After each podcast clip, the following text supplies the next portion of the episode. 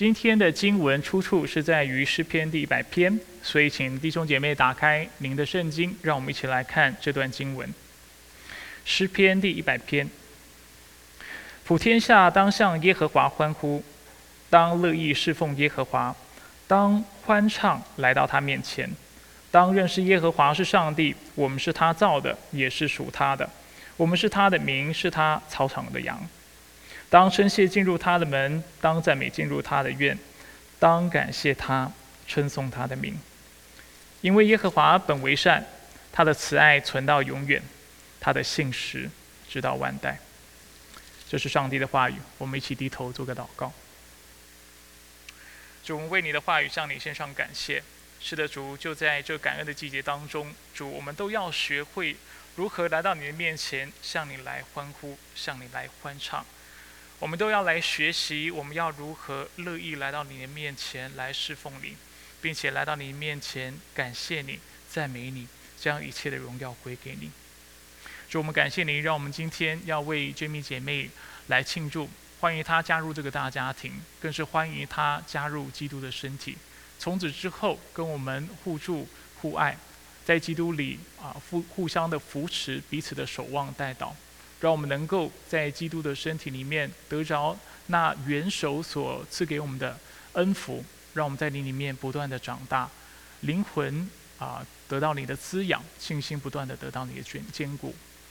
主，这也是我们为啊我们在座的每一个弟兄姐妹所做的祷告。愿你看顾我们的聚会，让我们今天都能够透过你自己的话语，透过今天的信息，主我们的信心能够得着建造。愿你的名在我们当中得到高举，愿你的百姓也能够在你的教会当中得着恩福，愿你大大的赐福给我们，我们感谢赞美你。以上祷告是奉靠主耶稣基督的圣名求，阿门。啊，亲爱的弟兄姐妹平安，然后也想要跟在荧幕前面的第一次跟我们一起来敬拜的朋友啊，道声早。那在此呢，焦点基督教会要事先跟大家恭贺感恩节快乐，因为在周四呢就是感恩节了。那我知道在座的许多弟兄姐妹都知道，其实感恩节的由来呢跟基督教是非常有关系的。我不知道大家还记不记得我们在一个月前讲到啊宗教改革，啊当时有说到宗教改革啊运动爆发的时候，如何为啊基督徒的信仰带来非常大的影响。那事实上呢，感恩节跟宗教改革是有很大的关联的。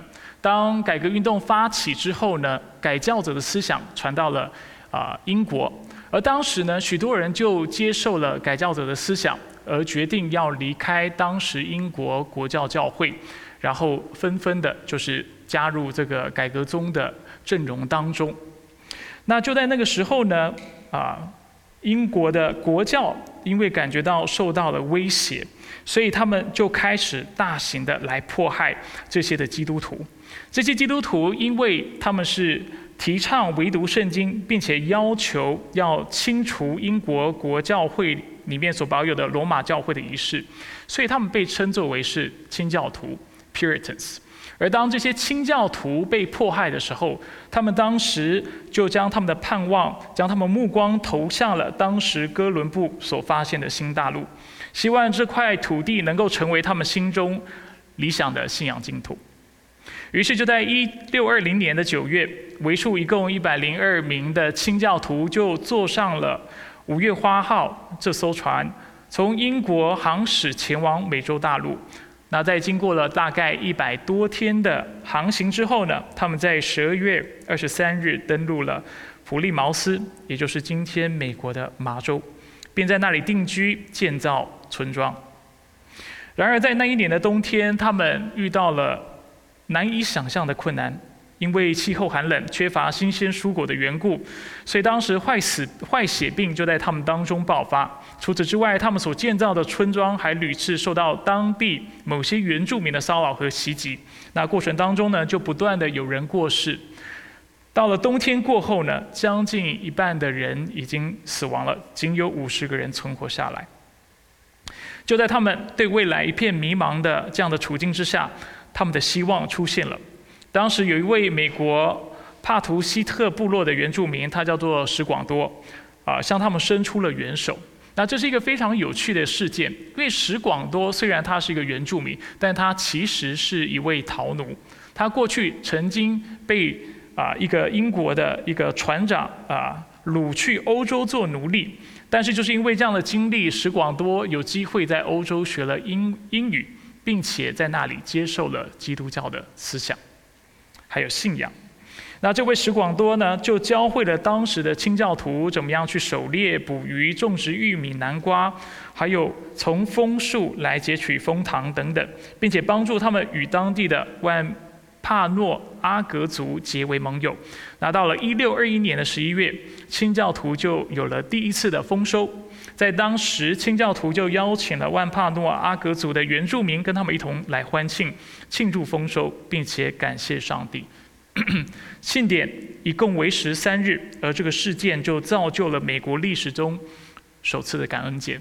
那事实上，就在美国独立之后呢，感恩节期就成了美国每一年举国上下都会庆祝的节日。所以，当我们去思想感恩节的意义的时候，感恩节的由来的时候，它不外是指向对上帝的感谢，对上帝的感恩。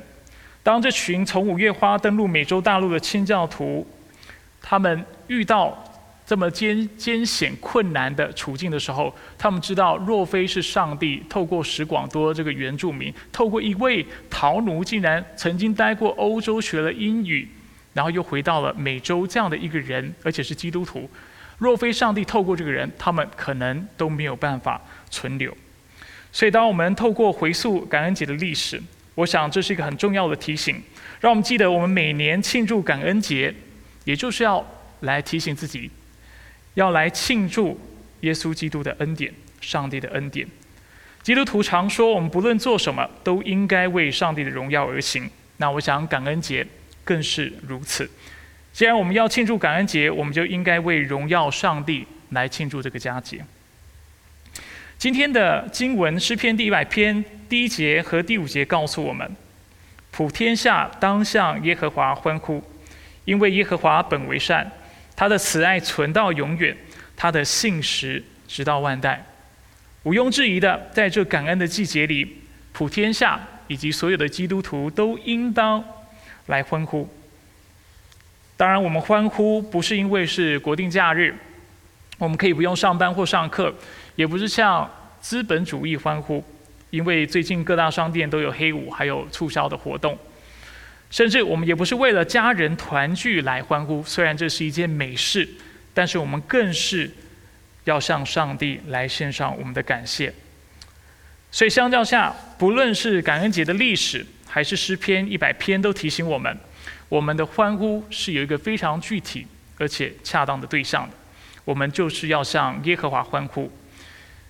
因为就是在这严峻、充满苦难的二零二零年当中，我们仍然看到上帝的良善、慈爱以及信实，就犹如我们刚才所读的经文：耶和华本为善，他的慈爱存到永远，他的信实直到万代。不过今天在我的信息当中，我不会再次或更多的跟大家分享我们为什么要在感恩节感谢上帝。啊，因为其实，在教会每周的信息当中，我想这都是我不断的在强调的概念。我们都应当来到上帝的面前，向他献上感恩，为他的救赎之功以及耶稣基督在十字架上所为我们做的事情，我们要时常向上帝献上我们的感谢。所以今天我不打算再为大家提供更多的原因。那今天我要做什么呢？我想为大家提供感谢的方法。就是实际上我们要怎么做，使我们能够过一个讨上帝喜悦，而且感谢上帝的人生。简单来说，有三个部分，有三个大点。第一个大点就是要来侍奉他；第二个大点就是认识他；第三个大点就是要亲近他。我们今天会将目光主要放在今天的经文当中的第二节到第四节。那好不好？我们现在就来看今天的经文。首先，第一点。我想要提醒大家，在这个感恩的季节当中，我们要怎么样感谢他呢？就是我们要来侍奉他，我们需要来侍奉我们的上帝。诗篇一百篇第二节说：“当乐意侍奉耶和华，当欢唱来到他面前。”大家会留意到，在诗篇当中呢，有许多的经文，它其实都是一对一对的，它有上联有下联。那在啊希伯来文这样的文学啊的结构当中呢，我们称之为平行结构 （parallelism）。那简单来说呢，这两句平行的话，它不是同义的或类同的 （synonymous），不然就是相反的 （antithetic） 或者是综合的 （synthetic）。综合的意思就是说，第二句话可能补足了、补充了、延伸了第一句话的内容。那普遍来说呢，我们会称诗篇一百篇第二节的这两句话为同义平行 （synonymous parallelism）。意思就是说，这两句话其实在概念上所传递的内容是非常相似的。在今天一百篇诗篇一百篇第二节这两句话当中呢。都各具有一个命令式的动词。第一个动词说到当侍奉耶和华，第二个动词则是说到当要来到上帝的面前。所以许多的学者，也包括我自己，都认为这两个动词表达的概念是非常相似的。它主要强调的是什么？就是我们都应当来侍奉耶和华。人要如何侍奉他呢？第一节。我们要侍奉，那如何侍奉？第二节清楚讲到，就是要来到他的面前，我们才有办法来侍奉他。那相较之下，经文里所说到的乐意和欢畅，所描述的则是我们侍奉的态度。我们侍奉的态度应该是甘心乐意的，并且是欢欢喜喜的。不过，我们现在先不谈乐意啊，或者是来谈欢畅这两个概念，我们退一步来谈什么是侍奉。很多人想到侍奉这个概念的时候，他们会想到是在教会当中所做的服饰，这叫做侍奉上帝。但是如果在座的弟兄姐妹在焦点基督教会聚会已经有一段时间的，你会常常听到我在讲台当中，或者是在不同的机会，会跟弟兄姐妹分享，圣经清楚教导我们，当我们来到神的面前来敬拜他、来侍奉他的时候，往往圣经教导我们的不是我们。只是在教会的四面墙当中来侍奉他，来服侍他，这叫侍奉。但却也包括，甚至于更多时候是在指我们在教会之外的侍奉。我们在职场当中，在我们的家庭当中，在我们的学校当中，在我们所在的社区还有社会当中，我们是否将上帝当上帝来看待，来荣耀他？这叫做侍奉上帝。所以，某个方面来说，我们可以说什么叫做侍奉呢？或者是在什么样的情况之下，我们需要来侍奉他呢？简单来说，就是不仅在教会内，却是在我们生活当中的所有一切。罗马书十二章一到二节说：“所以弟兄们，我以上帝的慈悲劝你们，将身体献上，当作活祭，是圣洁的，是上帝所喜悦的。”你们如此侍奉，乃是理所当然的。不要效法这个世界，只要心意更新而变化，叫你们查验何为上帝的良善、纯全、可喜悦的旨意。在这段知名的经文当中呢，保罗清楚地告诉我们，什么叫做真正的侍奉。真正的侍奉，犹如我刚才所说的，不是在教会当中做事，这叫侍奉。侍奉是将自己的身体献上，当做活祭。我为大家解释一下，这是一个什么样的概念。在旧约时期，当以色列的百姓要来献祭给上帝的时候，他们要献的是什么样的祭？他们要献的是牛犊和羊羔。他们需要宰杀这牛犊、羊羔来为自己的罪代赎，使他们能够来到上帝的面前。然而，对基督徒来说，就是在新约当中相信上帝、相信耶稣基督的名的。百姓来说，这不是我们今天需要献上的祭，因为耶稣基督已经一次并且永远的为我们的罪赎罪了。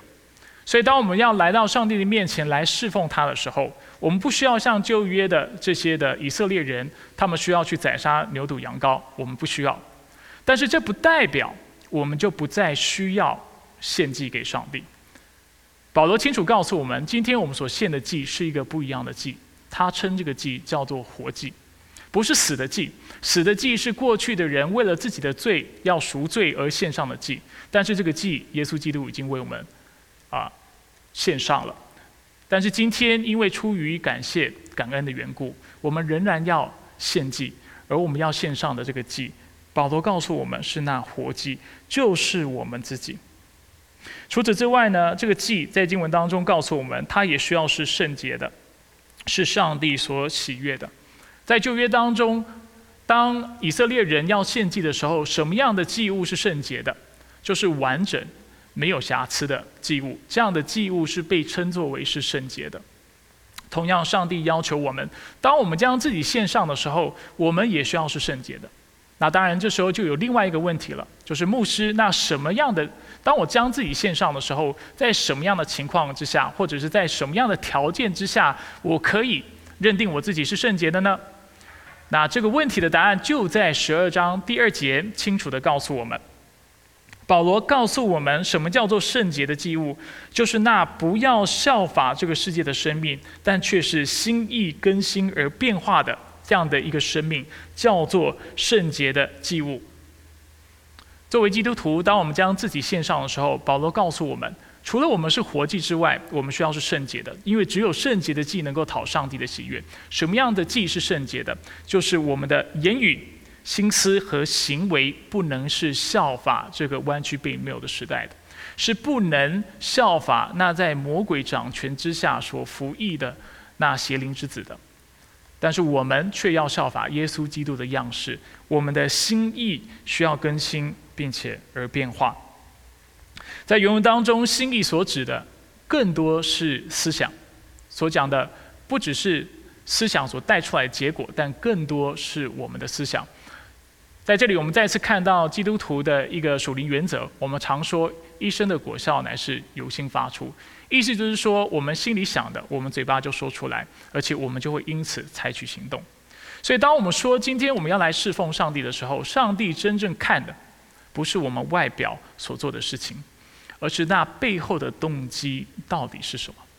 他要的是是心思，我们的心思的更新，我们心意更新而变化。而这带出来的那真正的金钱的表现，金钱的言语，但却不是那外表金钱的样式，但心里却是背离他。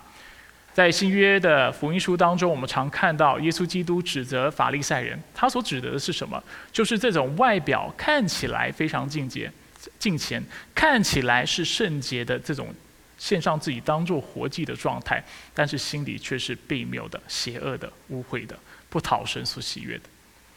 而保罗在这里提醒我们：今天当我们要侍奉上帝的时候，我们首先所说的，就是心意要更新而变化。那心意怎么更新而变化呢？如果你在我们教会聚会一段时间，你会常听我这么说，就是透过上帝他自己的话语。只有当我们愿意顺服上帝的话语，常常去思想上帝的话语，允许上帝的话语来对我们说话，来改变我们的生命的时候。我们才能够做出那讨上帝喜悦的侍奉。所以，在这感恩的季节，我们应该如何向上帝表达我们的感谢？圣经告诉我们，我们应该来侍奉他，不是嘴巴说说，也不是只是在教会做事，但却是将自己的生命真真实实的降服在上帝的面前，让圣灵不断的透过他自己的话语来治理我们。更新我们的思想，使我们能够活出讨上帝喜悦的样式。所以，我们应当乐意侍奉耶和华，当欢喜来到他的面前。如何侍奉他？一个被上帝更新的生命，这才是上帝所喜悦的。第二，当我们对侍奉上帝有正确的理解之后，我们就不难明白为什么经文接下来告诉我们，我们也应该要认识他。诗篇一百篇第三节说：“当认识耶和华是上帝，我们是他造的，也是属他的。我们是他的名，是他草场的羊。”在原文当中呢，这节经文的上联是从“当认识耶和华是上帝，我们是他造的，也是属他的”为止。那下联呢，则是说到“我们是他的名，是他草场的羊”。这两句话所呈现的关系是一个综合平行的关系，意思就是说。第二句话或者是下联，它是延伸的，或者是补充了上联的内容。下联是我们是他的名，是他草场羊，它补足的部分是什么？就是我们是属他的这个概念。等一下我会更多的解释。所以一开始诗人就嘱咐我们，我们要来认识耶和华是上帝，这就是他命令我们要去做的事情。那什么意思叫做认识耶和华是上帝呢？在这里说到两个观观念，而第二个观念，他在。呃经文的下联更多的展开。两个基本的观念就是：第一，我们要知道我们是他造的；第二，就是我们是属他的。我们先讲第一个观念，就是讲到我们是他造的。在旧约圣经当中，当我们说某某某或某些事物是上帝造的时候，其实我们所表达的不仅是上帝的创造，其实在一些经文当中，我们也看到有可能是上帝的拣选，而且除了表达上帝的创造和拣选之外，它更是表达上帝创造和拣选的目的。在圣经当中，我们看到不止以色列人每一个人是上帝的手所创造的。但是以色列的民族也是他所拣选的，而在这个概念上，圣经有些时候会用他造的这样的一个概念来表现。我给大家看两节经文，首先是以赛亚书四十三章第七节，啊，我给大家两段经文在这里同时都看得到哈。首先四十三章第七节就说到，凡是称为我名下的人，是我为自己的荣耀创造的，是我塑造的所做成的。这节经文讲到我们人。生命肯定是上帝创造的，以色列人也是这个样子。但是他所传啊传递的阐述的概念还不止如此。四十四章第一到第二节，他也说：“我的仆人雅各，我所拣选的以色列啊，现在你们当听那位造你，使你在母腹中成形，并要帮助你的耶和华如此说。”耶和华说：“那当初造你，这个你指的是谁？指的就是。”以色列的民族，所以当经文说到上帝所造的的意思，他说到的是创造，说到的是拣选，当中也特别强调创造拣选的目的，就是为了荣耀上帝。而这也是我在这个部分要特别提醒弟兄姐妹的：当圣经吩咐我们要来认识他，并且知道我们是上帝所造的，当然我知道这个概念在教会当中我们常提到，其中这非常关键的一个。概念就是要告诉我们，我们活着是为了要荣耀上帝，我们是为了荣耀上帝而存在的。那为什么诗人要我们在侍奉上帝之后，吩咐我们侍候上帝之后，告诉我们要来认识他呢？理由很简单，因为就是在我们清楚的知道我们是他所造的，并且生命是为了他荣耀而存在的时候，我们才会知道怎么侍奉上帝。我刚才已经讲了。侍奉是生命的改变，侍奉是心意更新而变化，侍奉是上帝的话进入我们的生命当中来改变我们。如果我们对上帝没有一个正确的认识，并且不知道我们存在的目的是什么的话，我们就不可能来侍奉他。不过这段经文除了告诉我们我们是上帝造的之外，他特别清楚的也告诉我们，我们是属他的。属他的这个概念呢，是要告诉我们，我们不仅要来荣耀上帝，但是也是犹如诗篇第一百篇第三节下联下半部所说的一样，就是我们是他的名，是他草场的羊。这句话是什么意思？意思就是说，他是我们的王，他是我们的牧者。而在圣经当中讲到上帝是我们的牧者的时候，一般强调上帝所做的两件事情，就是他必。保护我们，并且他必供应我们。我们都非常熟悉诗篇第二十三篇。诗篇第二十三篇第一节就说到：“耶和华是我的牧者，我必不致缺乏。”这里所说到的是什么？就是供应，牧者必会供应我们。二十三章的第四节，应该说二十三篇的第四节也说到：“我虽然行过死荫的幽谷，也不怕遭害，因为你与我同在，你的杖、你的竿都安慰我。”这里指的是什么？就是牧者的保护，因为在牧者带着羊群经过幽谷的时候，他们可能会受到啊土匪或者是野兽的袭击。这个时候，牧者就会拿他的杖和杆去把这野兽或者是这土匪赶走，借着这样的方式来保护他的羊，并且继续用他的杆来引导他的羊群到那可安歇的地方。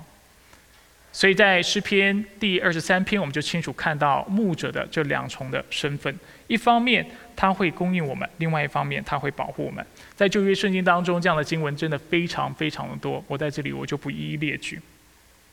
那在这个感恩的季节当中呢，我要提醒弟兄姐妹，我们除了要侍奉上帝之外，我们也需要认识他。什么叫做认识他？经经文特别告诉我们，就是知道耶和华是上帝。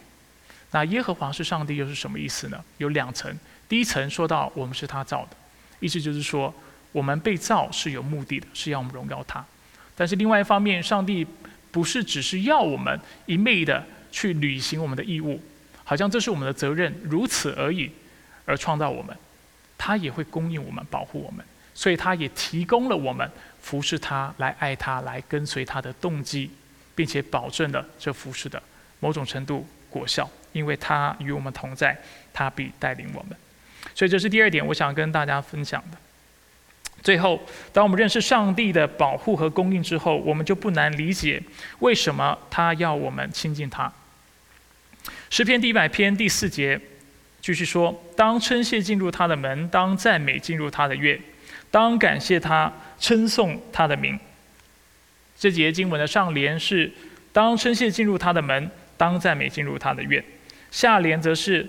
当感谢他，称颂他的名，犹如第三节这节经文的结构也是综合平行，就是下联延伸了，或者是补足了、补充了上联的内容。其实更确切来说，它其实是 intensifying parallelism，就是强化的结构，强化平行。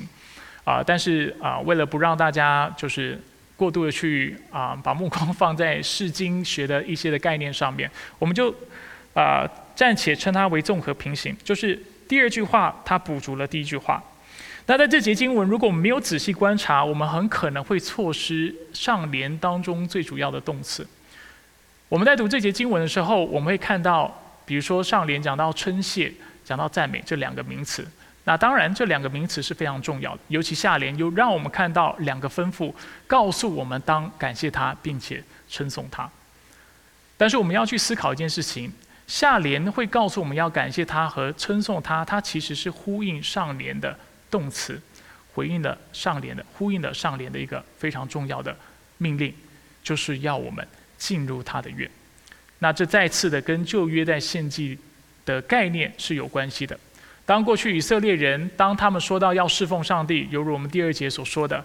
的时候，他们要来到神的面前的时候，他们要怎么来到神的面前呢？首先，他们要穿过上帝的圣殿的门，过了门要过院宇，过了院宇才能够到祭坛前把他们的祭物献上。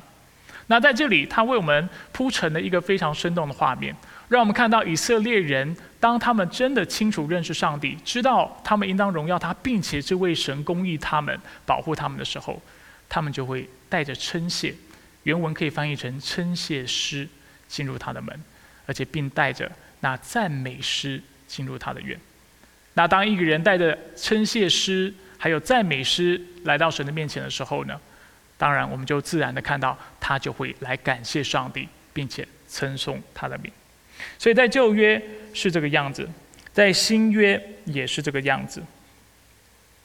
在新约呢，我们看到，我先让大家看哥罗西书三章十六到十七节，圣经也告诉我们，如今当我们要来到神的面前，要来敬拜上帝、侍奉上帝，并且来亲近上帝的时候，我们要用什么方式来亲近他呢？我们再次看到，要用诗章、颂词来亲近神。哥罗西书三章十六到十七节说，当用各样的智慧。把基督的道丰丰富富的存在心里，用诗篇、赞美诗、灵歌彼此教导，互相劝诫，以感恩的心歌颂上帝。你们无论做什么，或说话，或行事，都要奉主耶稣的名，借着他感谢父上帝。如果大家留意去看这段经文，它基本上重述了我们刚才所说到的三个概念，说到侍奉。啊说到我们应当来亲近他，也说到我们应当来认识他。首先，我们先看一下在哪里提到我们要来认识和亲近。我们先说侍奉好了，哪里说到侍奉他呢？在哥罗西书三章十六节一开始，他就说到，我们当用各样的智慧，把基督的道丰丰富富的存在心里。我刚才是什么界定侍奉的？我特别解释侍奉所说到的是生心意更新而变化，怎么更新而变化？透过上帝的道在我们的心中。同样的，保罗在哥罗西书三章十六节，他在这里也说：当用各样的智慧，把基督的道丰丰富富的放在心里。接着，他同时也说到认识上帝，还有透过感谢和赞美来亲近上帝的元素。他说到用诗篇、赞美诗、灵歌彼此教导、互相劝诫，以感恩的心歌颂上帝。在这里，保罗提出认识上帝的方法是什么？就是透过诗篇、赞美诗和灵歌。然后诗篇一百篇是告诉我们要感谢上帝，并要称颂他的名。在这段经文告诉我们要奉主耶稣的名，借着他感谢父上帝。以佛所书五章十八到二十节更有意思。我们来看一下这段经文。保罗说：“不要醉酒，酒能使人放荡；要被圣灵充满，要用诗篇、赞美诗、灵歌彼此对说，口唱心和的来赞美主。凡事要奉我们主耶稣基督的名，常常感谢父上帝。”这段经文同样有侍奉的部分，心意更新而变化的部分。在这段经文，他用什么概念表达？他说到要被圣灵充满。他也说到了要透过诗篇和赞美诗来赞美主。不过有趣的地方，他在这里告诉我们，与其要称颂耶和华的名，保罗说要赞美主。接着他在二十节就告诉我们这位主是谁，就是那耶稣基督。当然，他接着说，凡事要侍奉我们主耶稣基督的名，常常感谢父上帝。在这段经文，我们清楚的看到三位一体的教导，这算是一个冷知识，但是也值得我们留意，让我们看到。要来感谢上帝、侍奉上帝、敬拜上帝的人，他首先要被圣灵充满，使他能够赞美主。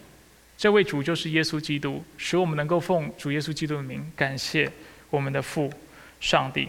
那透过这段这几段经文呢，有许多重要的教导，是我想要大家特别留意的。第一，他让我们看到为什么历代以来的教会，大家不论是去到哪一个教会啊，他都会。有可能诗班呐、敬拜团呐，类似的团队在带领音乐的敬拜。我不知道弟兄姐妹心里面有没有问过这样的问题，就是啊，怎么会有这样的情况？教会为什么总是喜欢唱诗？是不是因为教会当中总是有一些很会唱歌的人？呃，还是教会当中啊，觉得他们觉得唱诗会特别容易感动人，所以他们常常就喜欢用唱诗的方式来啊，使人能够有机会信主。当然，这我不是否决这样的可能性，但是我必须跟弟兄姐妹分享，为什么历代以来教会当中总是有唱诗、唱歌的环节，或者在敬拜当中有这样的一个啊献祭的行动？主要的原因就是因为这是圣经的吩咐。犹如我们常说的“唯独圣经”这个概念，让我们看到基督徒的生活、基督徒的崇拜，就是受到上帝的话语规范。今天不是我喜不喜欢唱歌、会不会唱歌、唱得好不好、会不会能够影响别人，来决定我要不要唱诗，但却是这样的一切的行动，却是取决于上帝的话语有没有叫我做。答案就是肯定的，上帝清楚吩咐我们，指示我们。当我们来到他的面前的时候，要干嘛？不只是献上颂赞的词、称谢的词，但是要唱歌、要唱诗来赞美他。这是一个非常有趣，但是非常重要的观察。第二，我们也看到诗歌在教会当中扮演的角色。诗歌能够扮演什么角色？保罗清楚的说，能够使圣灵充满我们。这是刚才他在以弗所书告诉我们的。乃要被圣灵充满之后，就告诉我们我们要怎么被圣灵充满。既然是透过唱诗、透过诗篇和赞美诗，当然，为什么透过诗篇和赞美诗，我们就有机会被圣灵充满？因为他在这里讲的诗篇和赞美诗，是那圣经当中的诗篇、赞美诗，或者是所有符合圣经教导的这些的诗歌。所以，当上帝的道透过歌颂啊被传扬的时候，被听见的时候。这样的歌就有机会来改变人的生命，不是因为我唱歌好听。当然，敬拜团如果我们要侍奉，我们也不能乐器弹得乱七八糟或者唱得很难听，因为这会把人啊就是吓跑，他们就完全不想要来到神的面前敬拜。但是我们也相信，当我们适当的来敬拜上帝的时候，而且恰当的、正确的用上帝自己的话语来敬拜他的时候。上帝的话语就会发挥它的功效，对人心说话，并且改变人的生命。最近这段时间，敬拜团啊，被我比较严厉的要求，就是他们所选的诗歌歌词一定是要符合真理、符合教义的。当然，通常扮黑脸的是奇恩传道牧师，非常聪明，所以我跟奇恩传道说，你要跟所有的敬拜主领说，他们如果选歌不符合圣经经文的话，他们需要换歌。那也。引发我们教会的敬拜团主领啊，心里面有很多的 挣扎哈，没有到不悦，但是只有挣扎。那容许我在这里隔空向我的敬拜团的领袖来啊来喊话。其实当中有一些人就在这里哈。为什么牧师要这么吹毛求疵，这么龟毛？选个歌还要告诉你的歌要符合神学，要符合圣经的教导，就是因为圣经清楚告诉我们，这些诗歌有教导的功用。能够使人被圣灵充满，能够改变人的生命，使人心意更新而变化，使我们能够活出基督的样式。这么重要的施工，你认为我们是不是要小心我们所选的歌词？这是肯定的。事实上，从啊宗教改革之后呢，改教者就一直提倡教会的聚会、教会的崇拜就是以上帝的话语为中心的。上周当我讲完讲完教会治理，但今天跟教会治理没有直接的关系哈。哦，我特别讲到一间教会的盼望，真教会的一个特征在哪里？就在于它高举上帝的话语。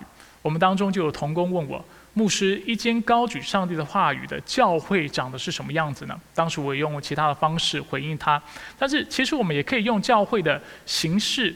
或者是教会敬拜的方式来回答这个问题。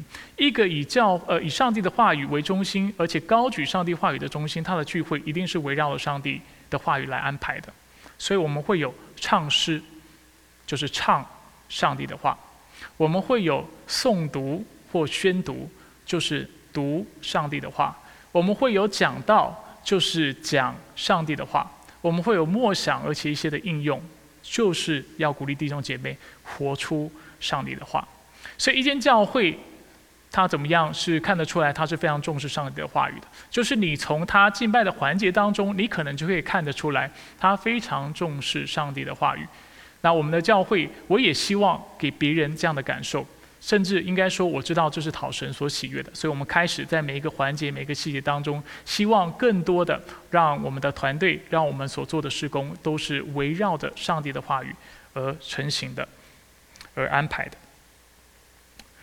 所以最后我要提醒弟兄姐妹，除了在诗歌当中我们需要啊感谢上帝来称颂上帝之外，我们也可以在祷告当中向上帝献上我们的赞美和感谢，借此来亲近他。所以刚才我们特特别是讲到在聚会当中，我们怎么样去感谢上帝来赞美他，特别是透过诗篇、透过赞美诗。现在我们要讲。就在我们个人的生命当中，除了唱诗，当然我们个人生命当中也可以唱诗。但是除了这些方法，还有什么方法？就是透过祷告。所以海德堡要理问答第一百一十六问，他也问到：为何祷告是基督徒所必须的呢？他的答案非常有意思。他说：因为上帝要求我们感恩，所以感恩是祷告的一个核心，而祷告就是感恩最主要的一个部分。而且上帝只将他的恩典和圣灵赐给那些不住的肯、诚恳的向他祈求并为此而感恩的人。一个感恩的生命是一个祷告的生命，而一个祷告的生命也会使这个人成为一个不断的、不住的感恩的人。同样的，星辰要理问答第三十八个问题问什么是祷告？那这个。答复我们蛮多人非常熟悉，祷告就是在赞美、祈求、认罪和感谢中，来向上帝倾心吐意。赞美、祈求、认罪和感谢，一般我们用 ACTS（Adoration, Confession） 啊，Thanksgiving 还有 Supplication 来代表这四个元素。所以，亲爱的弟兄姐妹，周四就是感恩节了。那我不知道大家心里有什么样的打算和安排。那对我自己来说呢，牧师自己会在家里带领我自己的孩子，带领我的家人，我们会有唱诗的时间。犹如我们刚才所说的，唱诗能够使我们被身体充满，使我们有机会听到上帝的话语，生命被改变。除此之外呢，可能在我的家，我也会玩一些小游戏，让大家在当天晚上能够向我们的呃向我们的上帝、我们的救主献上我们的感谢和赞美。那你们呢？在充满烦扰、忧愁和困苦的二零二零年，你打算怎么过感恩节？我想勉励大家，在这个感恩的季节当中，一起透过诗篇、颂词和祷告来侍奉、认识和亲近上帝，来认识他的荣耀、供应和保护，使我们能够确实的将身体献上，当做活祭，因为这是侍奉，被圣灵充满。心意更新而变化，并在一切的事上能够感谢他，并且将荣耀归给他。接下来是默想的时间，鼓励弟兄姐妹安静来到神的面前，来默想下列的问题。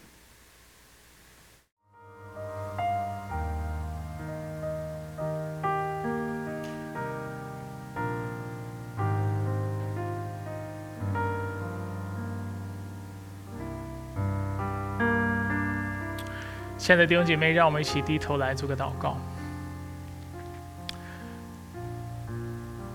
主，我们为这个感恩的佳节向你身上感谢。求你再次提醒我们，感恩节是为了谁，并且为了什么而存在的。感恩节不是为了资本主义、消费主义而存在的。我们并非是在感恩节，好像因为许多东西打折，我们而欢呼、欢喜、快乐。啊，主，我们也不是因为感恩节不用去上课、上班而感到开心。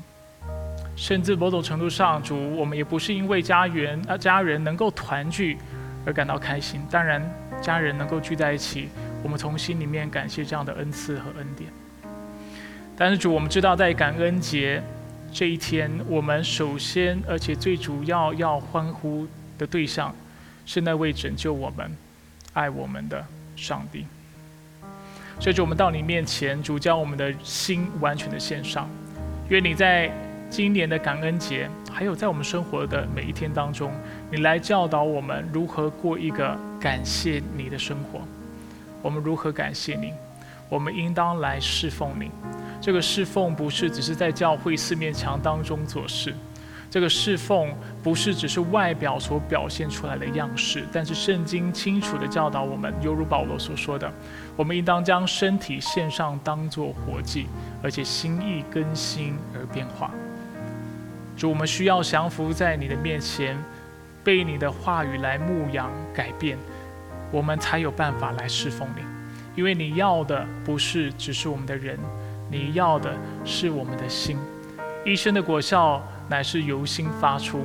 你愿我们所说的是从心里而发的，你愿我们做的是心甘乐意的。只有当我们愿意在你的面前如此的敬拜你、侍奉你的时候，主，你才会得着你应得的荣耀。主在今年的感恩节当中，我们也定义要更多的来认识你，认识那耶和华就是上帝。一方面知道我们是你所造的，代表主，我们应当来荣耀你；但是另外一方面，我们也要记得，我们也是属你的，代表我们是你的名，是你草场上的羊，代表你是我们的王，你是我们的牧者。作为我们的好牧者，主，你必供应我们。你必带领我们，你也必保护我们。而当我们真认识你的时候，主，我们也必要更多的亲近你。我们会用那称谢诗，用那赞美诗来到你的面前，来亲近你，使你在我们生命当中能够得着那应得的荣耀。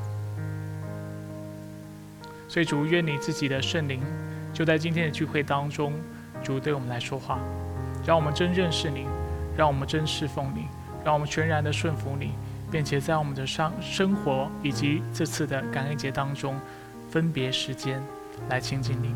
感谢你的救赎，感谢你的恩典，感谢你的信实存到永永远远。以上祷告是奉靠主耶稣基督的圣名求，阿门。